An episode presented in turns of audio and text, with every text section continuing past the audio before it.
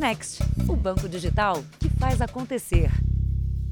Boa noite. Boa noite. O Aeroporto Internacional de São Paulo foi alvo de criminosos no roubo planejado de uma carga de eletrônicos avaliada em 4 milhões de reais. A ação não deu certo porque a carga tinha uma proteção tecnológica.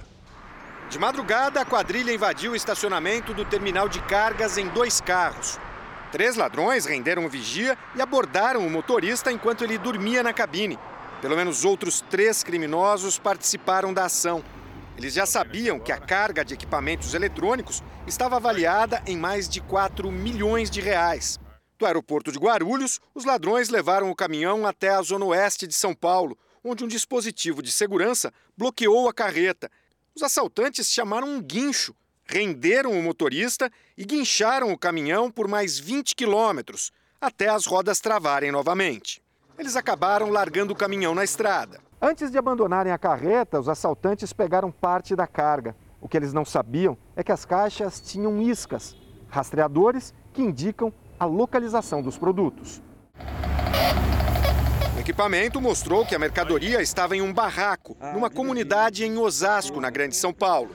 A polícia militar prendeu três homens no local. Todos eram procurados. Outros três conseguiram fugir. 23 caixas com celulares, tablets e cigarros eletrônicos foram recuperadas. A carga havia chegado da China. O destino final era o Paraguai. Só no primeiro semestre deste ano foram registrados mais de 3 mil roubos de carga no estado de São Paulo. Um número 7% maior do que no mesmo período de 2020. A polícia tenta descobrir agora quem são as outras pessoas envolvidas no assalto e como a quadrilha conseguiu as informações sobre a carga.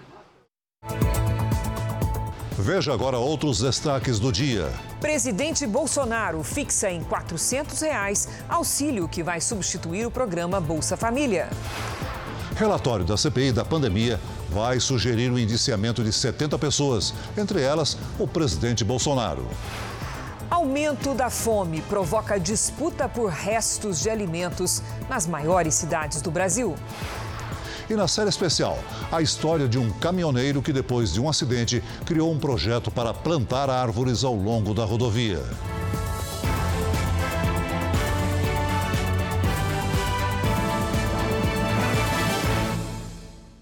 Oferecimento: Beats, a conta digital em que você sempre ganha.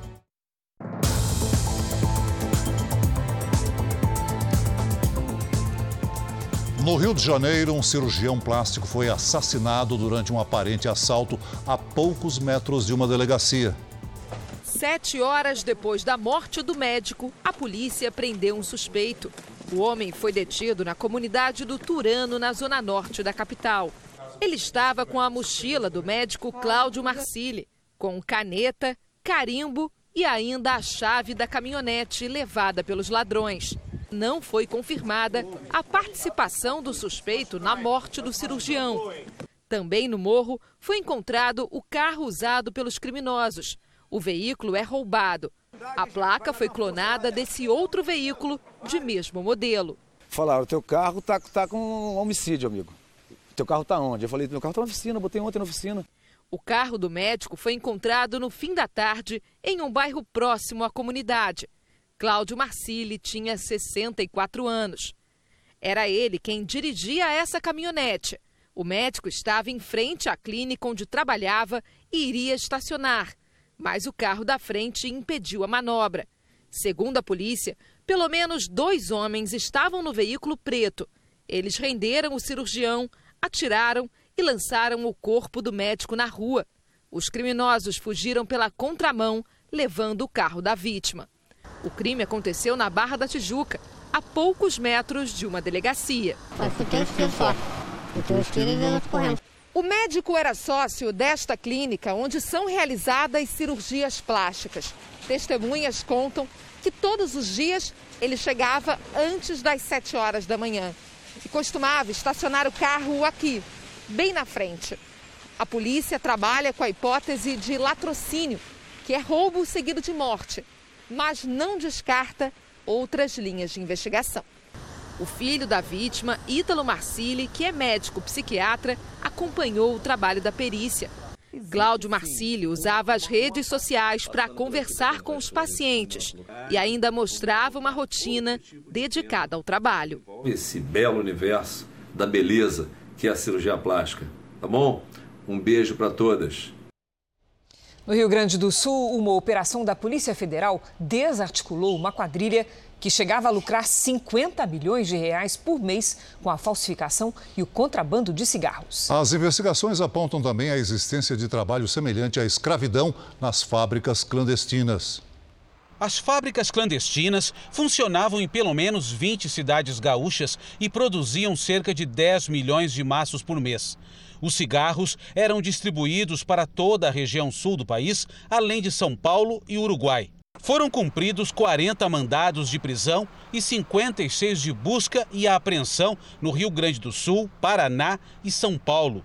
E bloqueados 600 milhões de reais de contas sob investigação. De acordo com a Receita Federal, o faturamento mensal da quadrilha chegava a 50 milhões de reais. A operação investiga crimes contra o meio ambiente, de contrabando, falsificação de cigarros, corrupção de menores e trabalho escravo. 16 paraguaios foram encontrados no subsolo da fábrica.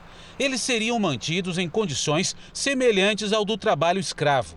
Uma estimativa é de que o esquema tenha provocado um prejuízo de mais de 25 milhões de reais só de impostos que deixaram de ser recolhidos. Esse tipo de, de negócio ilícito causa um dano à empresa brasileira, à indústria nacional e um dano também à fazenda pública. A chuva forte provocou estragos e inundações em várias cidades de Minas Gerais. A histórica região de Ouro Preto foi a mais atingida. Dezenas de famílias ficaram desalojadas. O pai do Leandro é cadeirante e estava em casa, que até ontem ficava neste terreno e foi ao chão. Por sorte, os dois são vizinhos. Muito rápido, foi o tempo de pegar, retirar o meu pai e a chuva é, e o telhado desabar. Moradores da histórica Marantina, distrito de Ouro Preto, passaram um dia tentando salvar móveis e eletrodomésticos. A água barrenta cobriu as ruas depois do temporal da noite passada. O rio Maracujá transbordou e desalojou 25 famílias. Algumas tiveram que se abrigar nos telhados. Moradores fizeram um mutirão improvisado para escapar do perigo. Tem animais presos aqui, cachorro. Nós estamos com a criança dentro de uma faca carregadeira aqui.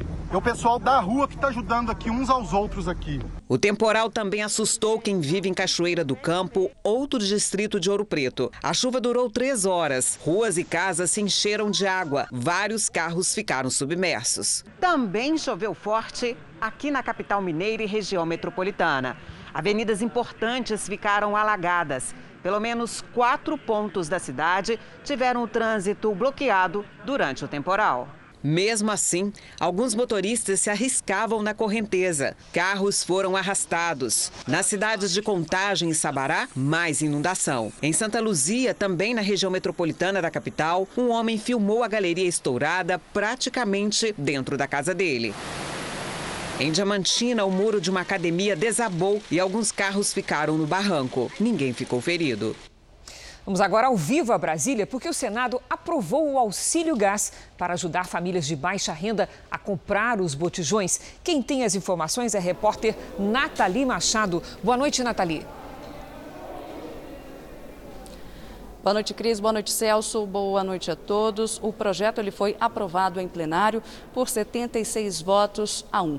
Ele cria o programa de auxílio ao botijão de gás de cozinha e, de acordo com o relator, senador Marcelo Castro, deve beneficiar aproximadamente 18 milhões de famílias que estão inscritas no cadastro único do governo federal. São famílias de baixa renda e elas, é, a previsão é que elas recebam a cada dois meses pelo menos a metade do valor médio nacional do preço do GLP. O financiamento desse programa deve ser subsidiado por recursos da Petrobras. Dessa maneira, se houver aumento do petróleo e do gás, a arrecadação das fontes também será reajustada. O assunto já é debatido no Congresso desde 2001.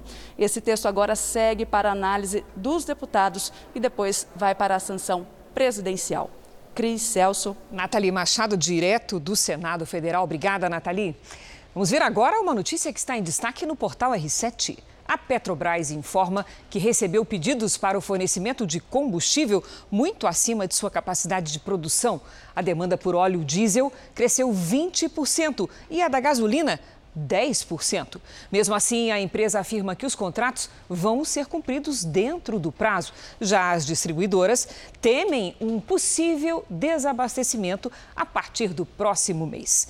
Para ler esta e outras notícias, basta apontar a câmera do celular para o QR Code que aparece aí na tela da sua TV ou então acesse r7.com. A Comissão de Fiscalização Financeira e Controle da Câmara marcou o depoimento do ministro da Economia, Paulo Guedes, para 10 de novembro. Guedes foi convocado pelos deputados para explicar a empresa que mantém num paraíso fiscal e a suspeita de que suas ações como ministro influenciaram os investimentos que possui no exterior. Telão do Jornal da Record traz agora os números de hoje atualizados da pandemia com dados oficiais do Ministério da Saúde. O país tem mais de 21 milhões 664 mil casos da Covid-19. São mais de 603 mil mortos. Foram 390 registros de mortes nas últimas 24 horas. Também entre ontem e hoje, mais de 24 mil pessoas se recuperaram. No total, já são mais de 20 milhões 838 mil pacientes curados e mais de 222 mil seguem em acompanhamento. A exigência de que os tenistas do Aberto da Austrália apresentem comprovantes de vacinação pode tirar do campeonato a maior estrela desse esporte atualmente o sérvio Novak Djokovic, atual número um do mundo, afirmou que não sabe se irá participar do primeiro campeonato da temporada em 2022. O atual campeão não revelou para a imprensa se tomou ou não a vacina contra a Covid-19. Segundo ele, é um assunto particular. Já os organizadores do evento afirmaram que não farão nenhum tipo de concessão para a participação dos atletas. Num episódio que está sendo interpretado como um desafio ao Japão e aos Estados Unidos, 10 navios militares da China e da Rússia realizaram exercícios conjuntos pela primeira vez no estreito que separa as duas maiores ilhas do Japão. Os navios estavam em águas internacionais, mas o Japão e a China travam uma disputa por pequenas ilhas na região. O Estreito de Tsugaru liga o Mar do Japão ao Oceano Pacífico, no norte do país asiático. O governo japonês considerou a atividade militar uma ameaça e disse estar observando de perto a ação. A movimentação das potências no Mar do Japão envolve também os Estados Unidos. O governo russo informou há quatro dias ter interceptado uma embarcação naval americana que, segundo os russos, havia tentado entrar em águas territoriais do país. Os Estados Unidos disseram que a informação é falsa e que todas as manobras aconteceram de acordo com a lei internacional. A erupção do vulcão Cumbre Vieja, nas Ilhas Canárias, completa hoje um mês Segundo o Instituto Geográfico Nacional da Espanha, não há previsão de quando a atividade vulcânica vai parar. Do alto dá para ver a dimensão do desastre. Uma área equivalente a 763 campos de futebol foi engolida pela lava. Por onde passa, com temperatura de mais de mil graus, a lava destrói estradas, plantações e casas. Mais de 1.950 imóveis foram consumidos entre eles o da brasileira Viviane, que mora com o marido e o filho na ilha de La Palma, onde está o vulcão. Eles registraram o momento em que a lava chegou, deixaram tudo e foram acolhidos por um casal da região. Sete mil pessoas estão desalojadas. As que ainda conseguiram continuar em casa enfrentam outros problemas com as cinzas expelidas pelo vulcão.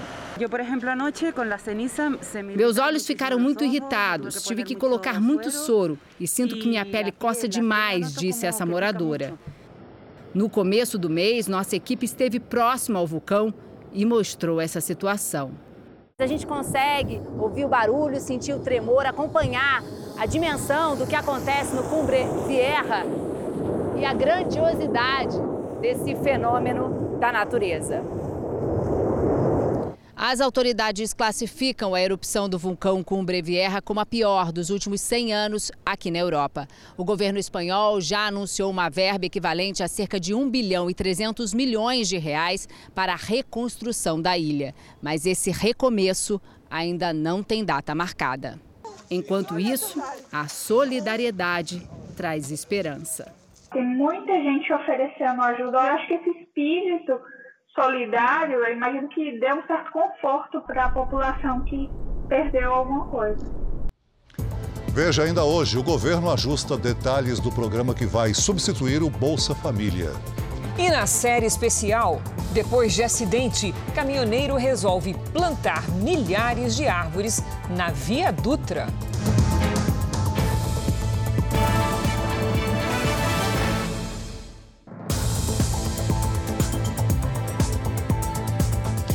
A CPI da pandemia vai pedir o indiciamento de 70 pessoas, entre elas o presidente Jair Bolsonaro. O relatório, que será apresentado amanhã, dividiu as investigações em 13 eixos, capítulos temáticos que tratam das ações e possíveis omissões durante a pandemia. A forma como o texto foi construído gerou divergências entre os senadores. O relatório da CPI, de quase 1.200 páginas, deve ser lido amanhã. O documento vem causando mal-estar entre a cúpula da CPI. Alguns senadores, entre eles o presidente da comissão, Omar Aziz, estão se sentindo desprestigiados porque não tiveram acesso ao documento nem foram consultados pelo relator sobre o conteúdo. Eu recebi o, o, o relatório hoje de manhã, é, quando eu cheguei ao meu gabinete. Eu não tinha conhecimento do relatório, o que eu tinha conhecimento era aquilo que todos tinham conhecimento é, que saiu publicado em algum lugar. Então, agora que eu tenho do relatório do senador Renan. O relatório foi dividido em 13 eixos e pede o indiciamento de 70 pessoas, entre elas o presidente da República, Jair Bolsonaro, e o ministro da Saúde, Marcelo Queiroga. O ministro da Economia, Paulo Guedes, não aparece no relatório, apesar da vontade do relator concordo com a inclusão do ministro Paulo Guedes. E para tanto nós precisamos ter a maioria. É, o ministro Paulo Guedes ele interrompeu o pagamento do auxílio. Do ponto de vista da Fazenda, ele dificultou o enfrentamento da pandemia em várias oportunidades. Depois, quando voltou com o auxílio emergencial, ele voltou pagando apenas a metade do que se pagava. E é óbvio que isso tudo agravou a fome, o desemprego, essa circunstância que nós estamos voltando a viver no Brasil. A CPI não tem o poder de investigar o presidente da República e nem de realizar indiciamentos por conta própria. As conclusões da comissão serão enviadas ao Ministério Público. No caso de autoridades com foro especial, como presidente, para a Procuradoria-Geral da República. Segundo o relator, Bolsonaro cometeu 12 crimes, entre eles homicídio qualificado, charlatanismo, genocídio de indígenas e crime contra a humanidade. Muitos senadores divergem da tese de Renan Calheiros e argumentam que não há indícios de que o presidente tenha cometido crime de homicídio. O relator sugere também que Marcelo Queiroga responda pelos crimes de epidemia culposa com resultado de morte e prevaricação. Mais uma sugestão de indiciamento é para o ex-ministro da Saúde, Eduardo Pazuello, que teria cometido sete crimes, entre eles crime contra a humanidade. E Onix Lorenzoni, ministro do Trabalho, teria cometido incitação ao crime e genocídio de indígenas. O relatório afirma ainda que foi possível colher provas suficientes para comprovar a existência de um gabinete paralelo composto por médicos, políticos e empresários, que prestava orientações ao presidente da República e que a estratégia seria buscar a imunidade de rebanho por infecção, o que levou o presidente da República a resistir à implementação de medidas não farmacológicas, tais como o uso de máscara e o distanciamento social. Além do mais, levou o chefe do Poder Executivo Federal a dar ênfase ao uso de medicamentos ineficazes no combate à Covid-19. Segundo o relator, ao adotar e insistir no tratamento precoce como praticamente a única política de governo para o combate à pandemia, Jair Bolsonaro colaborou para a propagação da Covid-19. Um capítulo foi destinado para a crise no Amazonas. Além da ausência de planejamento, que culminou na falta de oxigênio ao Estado, o relatório concluiu que o Tratkov, programa criado pelo Ministério da Saúde que orientava que a população utilizasse medicamentos ineficazes contra a Covid, fez do estado do Amazonas um verdadeiro laboratório humano. Também foi dedicado um capítulo ao caso Covaxin e outro à disseminação de fake news. Os ministros Paulo Guedes e Onyx Lorenzoni disseram que não vão se pronunciar sobre o relatório da CPI. O presidente Jair Bolsonaro, o ministro Marcelo Queiroga e o ex-ministro Eduardo Pazuello não responderam ao contato do Jornal da Record. Um avião com 21 pessoas a bordo caiu no estado americano do Texas. Todos sobreviveram. A aeronave tinha acabado de decolar quando caiu num campo aberto e pegou fogo. Mas os 18 passageiros e os três tripulantes conseguiram escapar antes que as chamas se espalhassem. Apenas uma pessoa ficou ferida. Uma investigação será aberta para apurar as causas do acidente.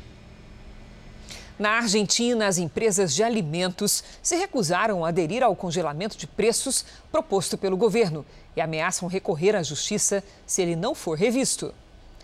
O governo pressiona pelo congelamento de mais de 1.600 itens da cesta básica. Os preços voltariam ao patamar de 1 de outubro do ano passado e não teriam reajuste até o final do ano. Com a recusa das empresas, o governo de Alberto Fernandes afirma que poderá impor a medida via decreto. A inflação na Argentina acumula alta de 37% nos primeiros nove meses deste ano. Veja a seguir, na série especial, caminhoneiro sofre acidente e cria um projeto para arborizar a Via Dutra. E veja também a realidade que choca. Quem vive nas maiores cidades do Brasil acorda cedo para conseguir restos de comida.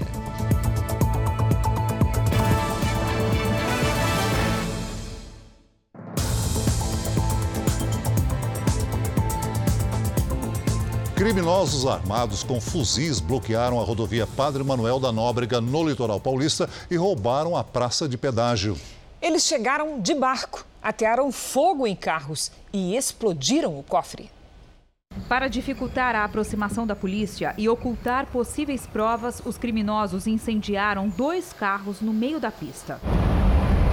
Eram cerca de seis assaltantes. O alvo deles foi a praça de pedágio da rodovia Padre Manuel da Nóbrega, na altura de São Vicente, no litoral sul paulista. A quadrilha chegou de barco por um rio que fica bem perto da estrada. Caminhou por um trecho de mangue até chegar no prédio administrativo do pedágio. Eles cortaram duas grades e arrombaram a porta. Renderam cinco ou seis funcionários, né? é, fizeram tudo rapidamente, muito bem orquestrado. Foram três explosões. A primeira pouca coisa fez, a segunda mais ou menos, a terceira de vez arrebentou o cofre principal. A porta do cofre ficou destruída. A ação toda durou 13 minutos. Os criminosos usaram armas longas, aparentemente fuzis. Na fuga, tiraram contra o prédio, mas não feriram ninguém. Conseguiram roubar 170 mil reais. Eles também fugiram pelo rio. A polícia analisa as imagens do circuito de segurança do prédio e da rodovia. Os investigadores apreenderam alicate, mochila, lanterna e as placas dos veículos queimados, que não tinham queixa de roubo. A suspeita é que sejam carros clonados. O presidente da Colômbia, Ivan Duque, se reuniu hoje com o presidente Bolsonaro em Brasília. Os dois reforçaram a parceria na proteção da floresta amazônica e firmaram acordos de cooperação. A comitiva colombiana fez uma visita de cortesia ao parlamento e foi recebida pelo presidente do Congresso Nacional, Rodrigo Pacheco. Depois seguiu para a Câmara. Mais cedo, no Planalto, Ivan Duque acompanhou uma apresentação militar com desfile de cavalos e tiros de canhão. Ele reforçou ao presidente Bolsonaro a intenção de incrementar a relação comercial com o Brasil, que pode passar dos 28 bilhões de reais em 2021. Sete acordos bilaterais foram assinados, com destaques para a cooperação técnica entre a Polícia Federal e a Polícia Nacional da Colômbia na região de fronteira, além de entendimento para pesquisa e desenvolvimento. O conservador Ivan Duque é conhecido pela forte atuação em pautas ambientais. Convocou os países sul-americanos a proteger a Amazônia com foco nas comunidades locais e a preservação biossustentável da floresta. A Amazônia é um território valioso e cuidamos dela respeitando a nossa soberania, afirmou o presidente colombiano. E la cuidamos dentro de nuestra soberania. A visita serviu também para Brasil e Colômbia reforçarem uma pauta regional que será levada à reunião da COP26, a conferência sobre mudanças climáticas da ONU, entre 31 de outubro e 12 de novembro em Glasgow, na Escócia. Os dois países destacarão esforços em questões como transição energética e conservação. O presidente Jair Bolsonaro confirmou a parceria ambiental e prometeu atuação conjunta no combate ao crime organizado. A cooperação fronteiriça e de segurança. As Farc, obviamente, nos preocupam e não é apenas na Colômbia.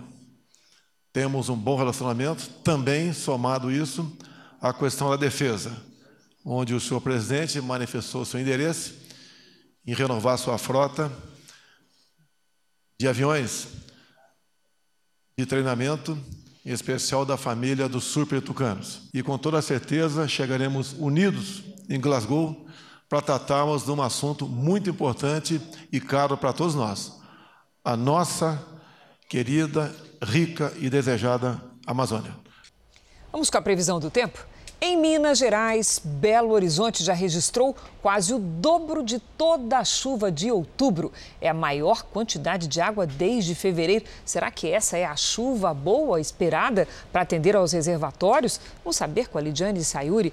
É isso mesmo, Lid? Bingo, Cris. É isso mesmo. Boa noite, noite para você, para o Celso, para quem nos acompanha. Olha, chuva frequente e por vários dias. Essas nuvens carregadas que vamos ver aqui nas imagens de satélite são as responsáveis. A chuva sobre as grandes cidades não ajuda muito nos reservatórios, mas desta vez, toda essa área mais escura do mapa, que corresponde inclusive à área de captação de água para armazenamento, superou a média deste mês. E vem mais, viu? A quarta-feira será de pancadas a qualquer hora na maior parte do Brasil. Tempo firme só mesmo nas áreas claras. Por causa do solo encharcado, o alerta para alagamentos e deslizamentos segue entre os litorais de São Paulo e do Espírito Santo e no centro-sul de Minas. No centro-oeste, chance de pancadas com granizo. No norte, aquela chuva rápida. Em Porto Alegre, sol com 25 graus. Em Belo Horizonte, chove e faz até 22. Em Campo Grande e Salvador, chuva e sol com 29. Em Porto Velho e Manaus, chuva e sol com 33. No Rio de Janeiro e em Vitória, alto risco de deslizamentos. Máximas de 19 e 22 graus. Em Florianópolis, chove fraco o dia todo. Máxima de 20. E em São Paulo, a chuva diminui, mas a temperatura não passa dos 16.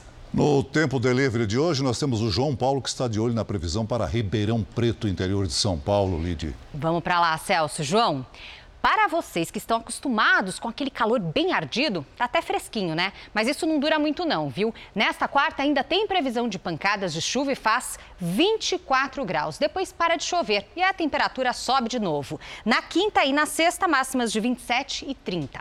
A Maria das Dores é de Jucás, Ceará. Vamos lá.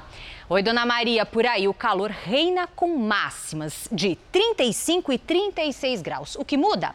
Na quinta e na sexta, tem chance de uma pancadinha muito leve de chuva à tarde e à noite. Faça como eles e participe aqui do nosso Tempo Delivery pelas redes sociais. Mande a sua mensagem com a hashtag você no JR para aparecer aqui no nosso telão. Até amanhã, gente. Obrigada, Lidy. Até amanhã. O Conselho Nacional do Ministério Público decidiu abrir processo disciplinar para apurar a conduta de 11 procuradores da Lava Jato do Rio de Janeiro. Se condenados, eles poderão até ser demitidos. A decisão de abrir processo disciplinar recebeu oito votos dos 13 conselheiros. Os procuradores são acusados de divulgar informações sigilosas dos ex-senadores do MDB Romero Jucá e Edson Lobão no site do Ministério Público Federal do Rio de Janeiro. Jucá e Lobão foram alvos de uma ação que investigou supostos pagamentos de propina na construção da usina Angra 3. O relator do caso, que também é corregedor nacional do Ministério Público, Rinaldo Reis, entendeu que os procuradores deram publicidade a informações a partir da quebra de sigilos bancários e telefônicos dos ex-senadores. Havia procedimentos cautelares que estavam tramitando, sim, sob sigilo, cautelar de, de, de, quebra de sigilo bancário, outras cautelares, e então os membros do Ministério Público aqui citados eles, quando fizeram, a, quando ajuizaram a denúncia eles publicizaram algumas dessas informações no release. O regimento interno do Conselho prevê coleta de provas e depoimentos de testemunhas depois da abertura de um processo administrativo. Rinaldo deixará a relatoria, que ficará a cargo de outro conselheiro.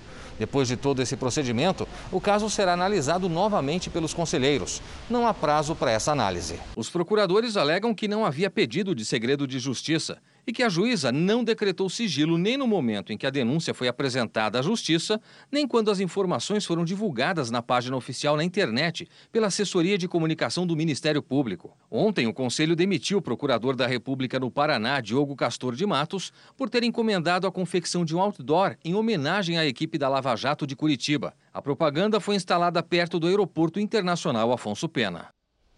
A Câmara dos Deputados iria votar hoje uma proposta de emenda constitucional, a PEC 5, que alterava a maneira como o Conselho Nacional do Ministério Público é formado. Sem acordo, a sessão foi adiada para amanhã. Pelo texto da proposta, o Conselho terá 17 integrantes, sendo cinco indicados ou eleitos pelo Poder Legislativo. Hoje são 14 e o Legislativo indica dois. O governo apresentou hoje o um modelo de privatização da Eletrobras, considerada a maior empresa de energia elétrica da América Latina. A privatização está prevista para o começo do ano que vem. O repórter Alessandro Saturno, de Brasília, tem os detalhes. Boa noite, Alessandro. Olá, Celso. Boa noite para você, para a Cris e a todos que nos assistem. Bom, a promessa do governo é que com a privatização a conta de energia baixe.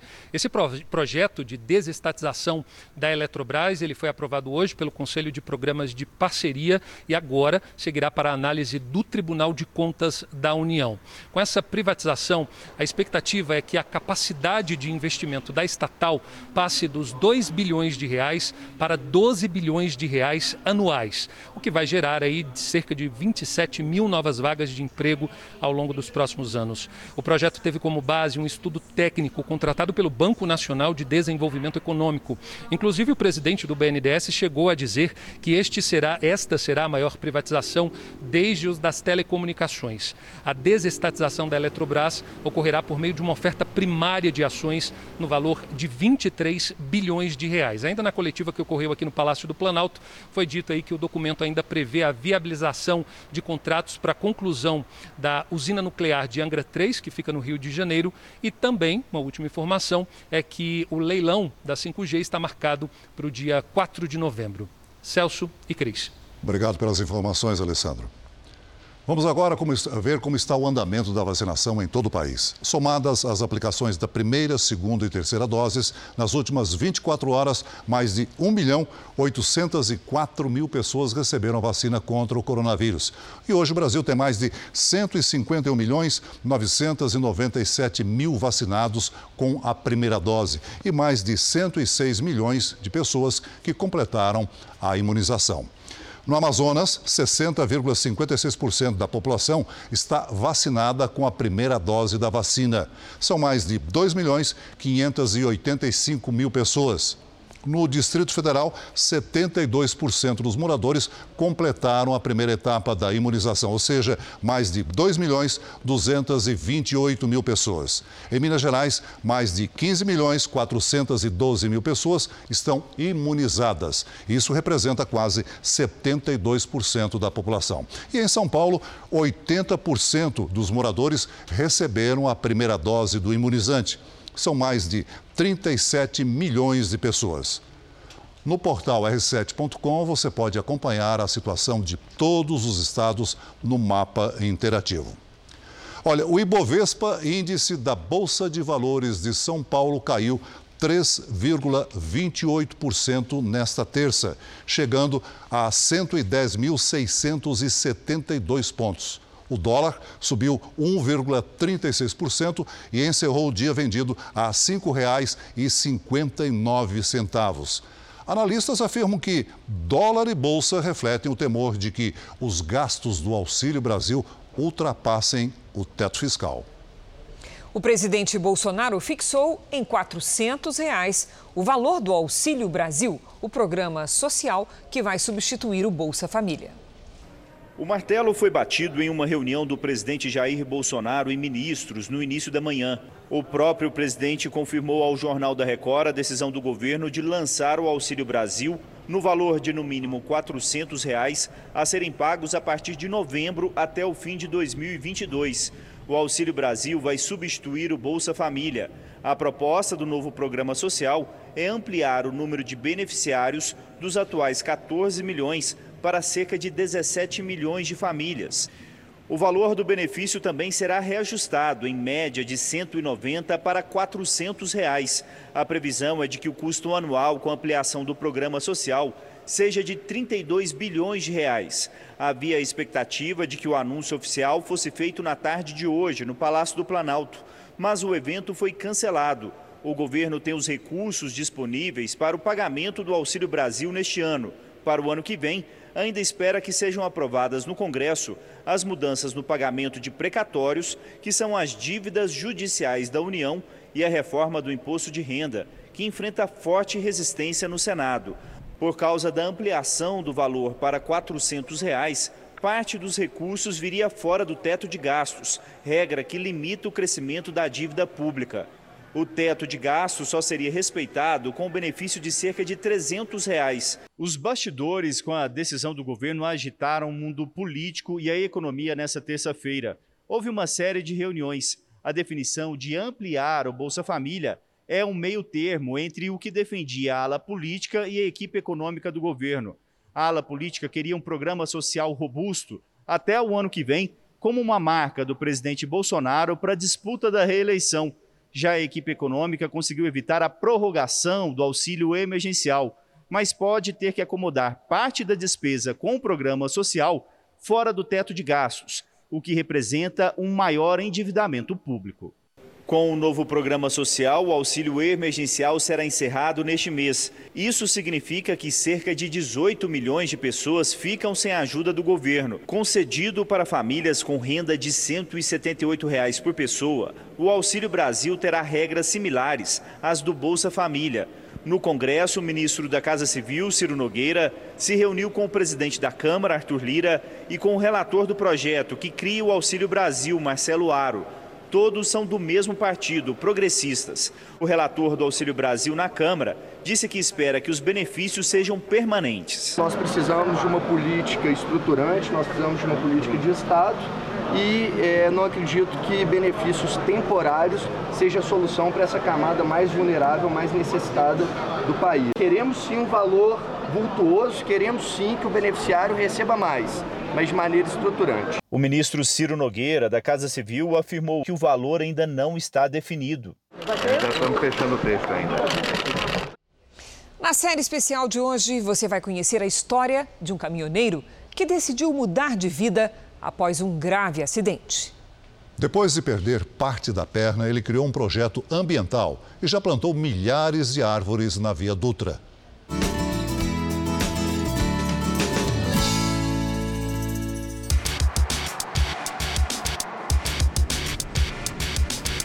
Cada veículo que passa por aqui leva cargas, histórias e principalmente vidas. Eu gosto dessa adrenalina da, da rodovia. Apesar da doutora Caroline gostar do que faz, ela admite que não é fácil. A parte mais complicada é não se envolver emocionalmente com a pessoa com que você atende, que você está atendendo.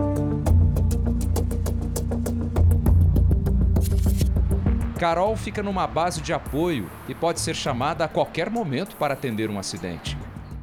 Um detalhe interessante, você tem uma tesoura justamente aqui na sua bota. Tenho.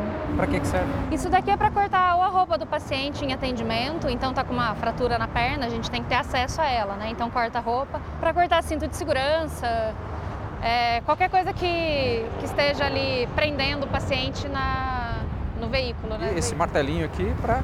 Quebrar vidro. Cristiano quase perdeu a vida na estrada. Hoje, ele olha com brilho nos olhos e saudade o vai e vem de caminhões na Dutra. Há pouco tempo, vivia em um deles. A gente vem de praticamente da quarta geração de caminhoneiros aí que está no dia a dia na estrada, né? Boa parte da infância e juventude foi passeando pelas estradas. Desde cedo meu pai já levava, tanto eu quanto o meu irmão para a estrada. Tudo mudou em 2009, com um acidente. Eu tive o acidente que eu perdi a perna. Hoje eu não posso mais uhum. dirigir profissionalmente. Né, profissionalmente. A paixão pela vida na estrada foi dando lugar a um hobby, que virou o projeto Plantar Árvores. Tudo começou com uma conversa com o pai durante uma viagem pelo Brasil. Sentiram que as árvores estavam cada vez mais raras nas rodovias. Decidiram usar parte do dinheiro do frete para plantar mudas. A cada frete a gente tirava essa porcentagem e comprava já as mudas e plantava. Para economizar, Cristiano também passou a coletar sementes e distribuía em postos de gasolina nas estradas do país. Passou também a cultivar as próprias mudas na casa onde vive.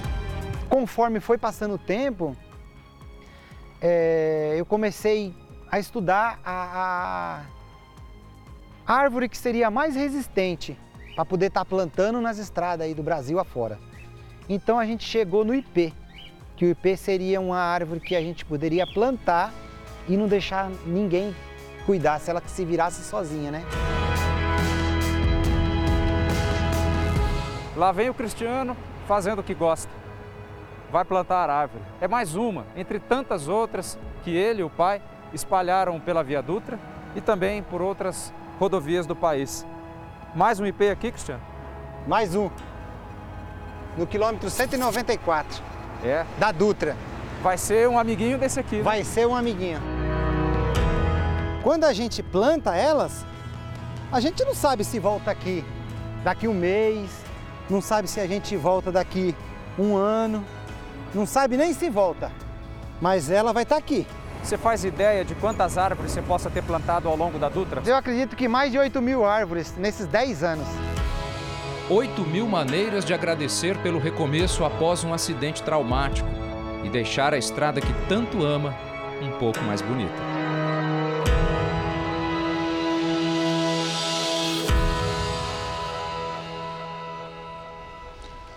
A imagem de brasileiros revirando o lixo para matar a fome, infelizmente, está se tornando comum no país.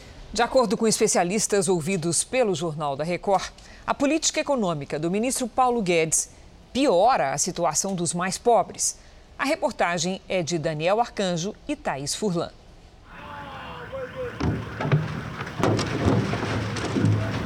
É a imagem do desespero na cidade mais rica do país.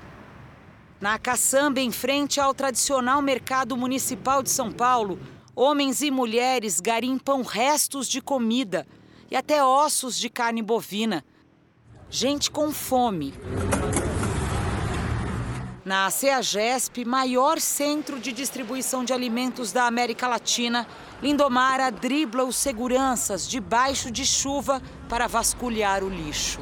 É bem humilhante, porque às vezes a gente está pegando, os guarda barra você de pegar. É chato porque você fica lembrando, né, da época que você podia comprar suas coisinhas, pelo menos aquelas bacinha no, no, no sacolão, dava para você comprar, agora já não dá mais. Há cinco meses ela vive das sobras e ainda assim só consegue uma refeição no dia. Eu como só uma vez, faço logo uma comida assim umas 5 horas da tarde, como e aí já passa o dia. Meu estômago já está meio que acostumado, né?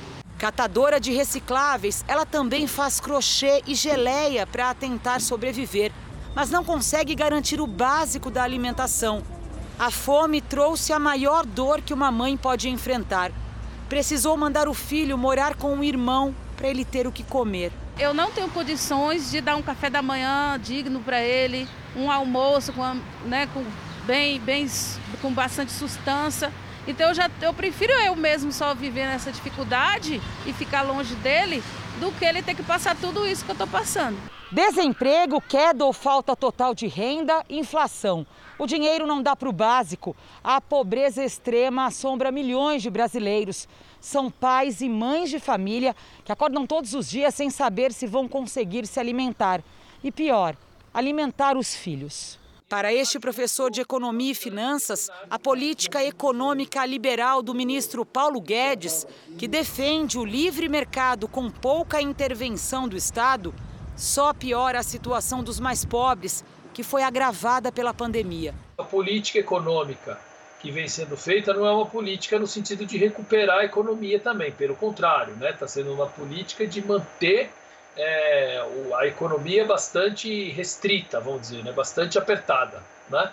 E a inflação, ainda por cima, ajudou bastante nesse cenário, porque aumentou muito o preço de várias, vários itens que são importantes para os mais pobres, como alimentação, principalmente, mas transportes, energia, né? tudo faz com que as pessoas percam né, renda. Segundo o especialista, a combinação de inflação alta e desemprego deve continuar. E cenas como essa, registrada essa semana em Fortaleza, serão mais frequentes. Se eu não for, não tenho nada para dar para minhas filhas comer. E eu vivo daquilo. Se não for aquilo, a gente não tem nada para nós comer. Ter um prato de comida para dar aos filhos também é o desejo de muitas mães que vivem no Jardim Gramacho, em Duque de Caxias, na Baixada Fluminense. A comunidade já abrigou o maior lixão da América Latina e hoje convive com a miséria. A reportagem é de Thompson Lee e Renata Loures.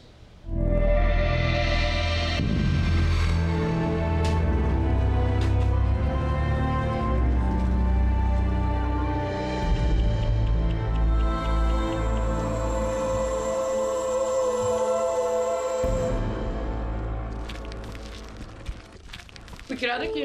A vida toda eu morei aqui. Começou a trabalhar com quantos anos? 11. Difícil. Que mora 11 pessoas com 331 reais. E o que, que dá para comprar com esse dinheiro? Ah, o básico, arroz e feijão. Ou faz o almoço ou faz a janta. Escolhe uma refeição. Aí eu deixo para fazer a janta, com mais duas pequenas. Estão numa creche ali, aí elas almoçam lá. Geralmente eu faço só só janta, almoço não. Onde que vocês conseguem esse alho? No transbordo. Transbordo? Lixo, várias coisas.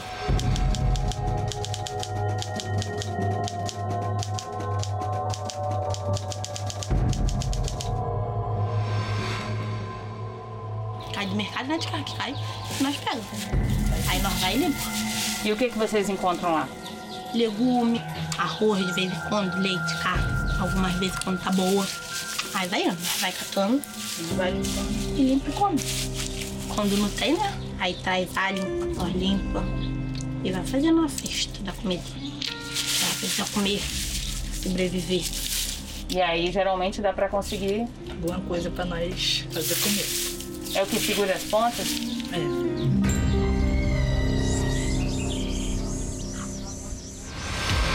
é segurando as pontas que os mais de 45 mil moradores do Jardim Gramacho, em Duque de Caxias, na Baixada Fluminense, levam a vida.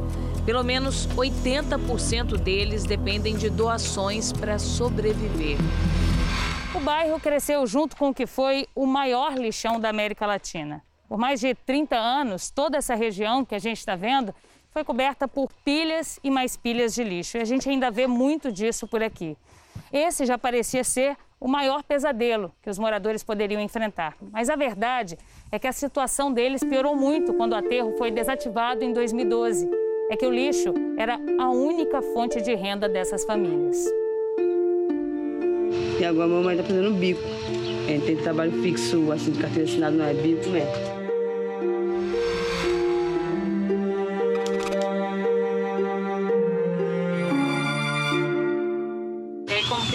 Faz, Michele, com as crianças? A minha comadre ali, às vezes, dá um prato de comida para eles. Esse, esse dia mesmo ela deu, porque não tinha nada aqui. Aí meu colega foi e tirou algumas coisas no cartão da tia dele, entendeu? Pra dar uma segurada. Eu não ligo de comer, não. Meus filhos têm que comer, entendeu? Se alimentar. Eu fico fraca. Ontem mesmo não comi, me deu fraqueza. Aí, tô tonteira, essas coisas só. Eu boto um salzinho na boca e tomo um banho gelado e volto normal.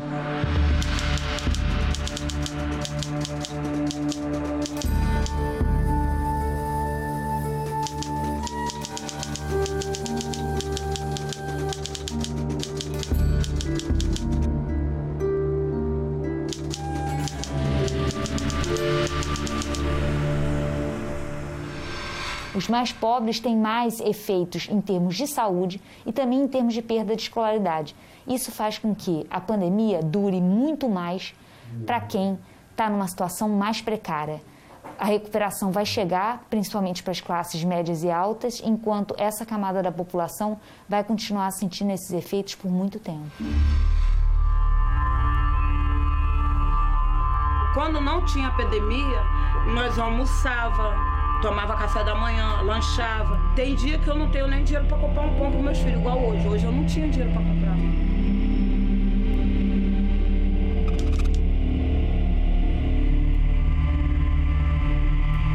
Esses daqui são os filhos, né? Não, esses daqui são os meus netos. Falta ainda mandar fazer a foto das duas novinhas que nasceu agora.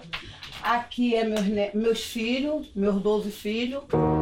A família é grande e ninguém tem emprego formal. Não sei ler, não sei escrever. Eu queria ter minha oportunidade de novo de voltar a trabalhar. E é difícil para você até É conseguir. difícil, é difícil. É difícil porque já tem uns dois anos que eu botei currículo no, na fábrica de cigarro, na fábrica de chinelo e eu não consegui emprego. O congelador tá vazio. Tem uns, uns Danone ali que eu peguei lá no transbordo com as minhas filhas. E tem um pouco também aqui, ó, de legume que foi da Ceasa. Se não fossem as doações, como que estaria a situação de vocês hoje? Tava precário. Já assim, tipo assim, já o pouco que tá vindo já já passa necessidade, imagina que não viesse nada para cá. O que que, por exemplo, ainda dava para vocês fazerem ou comerem antes da pandemia e que agora não tem mais condições? Para mim é o, a janta dos meus filhos, que eu tive que cortar a janta dos meus filhos. Vocês estão fazendo uma refeição a menos mesmo por não ter condições? Isso. Tem dia que nós dormimos com o estômago vazio. Não é a primeira vez que está acontecendo isso aqui em casa. Me machuca muito.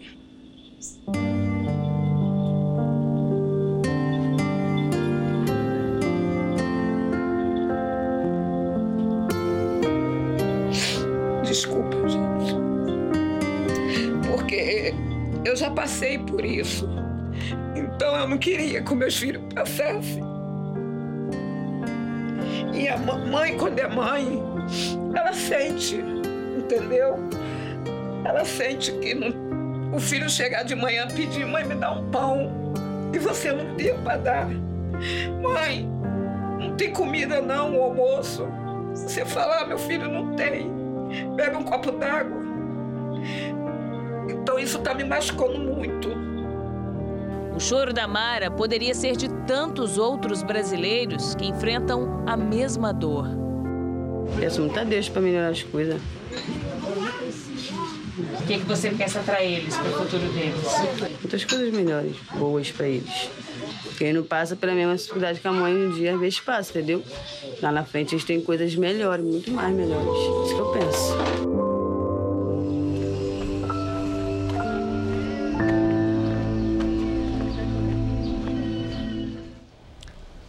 O Jornal da Record termina aqui. A edição de hoje na íntegra e também a nossa versão em podcast estão no Play Plus e em todas as nossas plataformas digitais. E à meia-noite e meia tem mais Jornal da Record.